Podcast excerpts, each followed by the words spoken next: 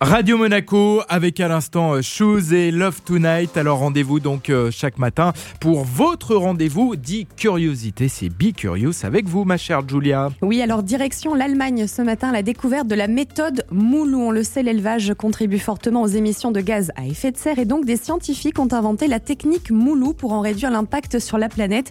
Alors la méthode est peu élégante. Il s'agit d'apprendre aux veaux et aux vaches à uriner dans un endroit spécialement aménagé dans l'étable et non plus à l'extérieur.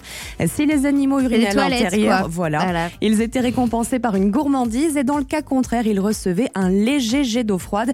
Les résultats ont été surprenants puisque rapidement vaches et veaux ont pris le pli et entré dans ce fameux moulou.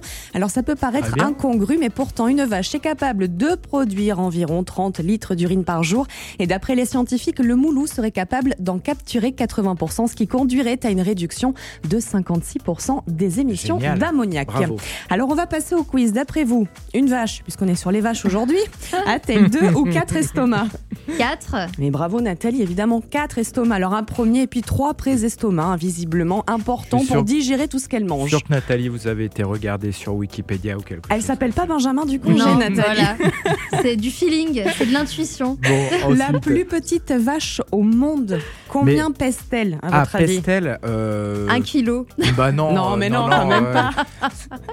70 Une mini vache. Elle va- 26, 26. Ah, 26 Oui, kilos, elle ça va, s'appelle petite. Rani, Elle elle, doit est être au mignonne. Bangladesh. Elle est magnifique, c'est une vache vais l'adopter. naine. J'aimerais bien la rencontrer. Oh, Bah, il faut aller au Bangladesh, Nathalie.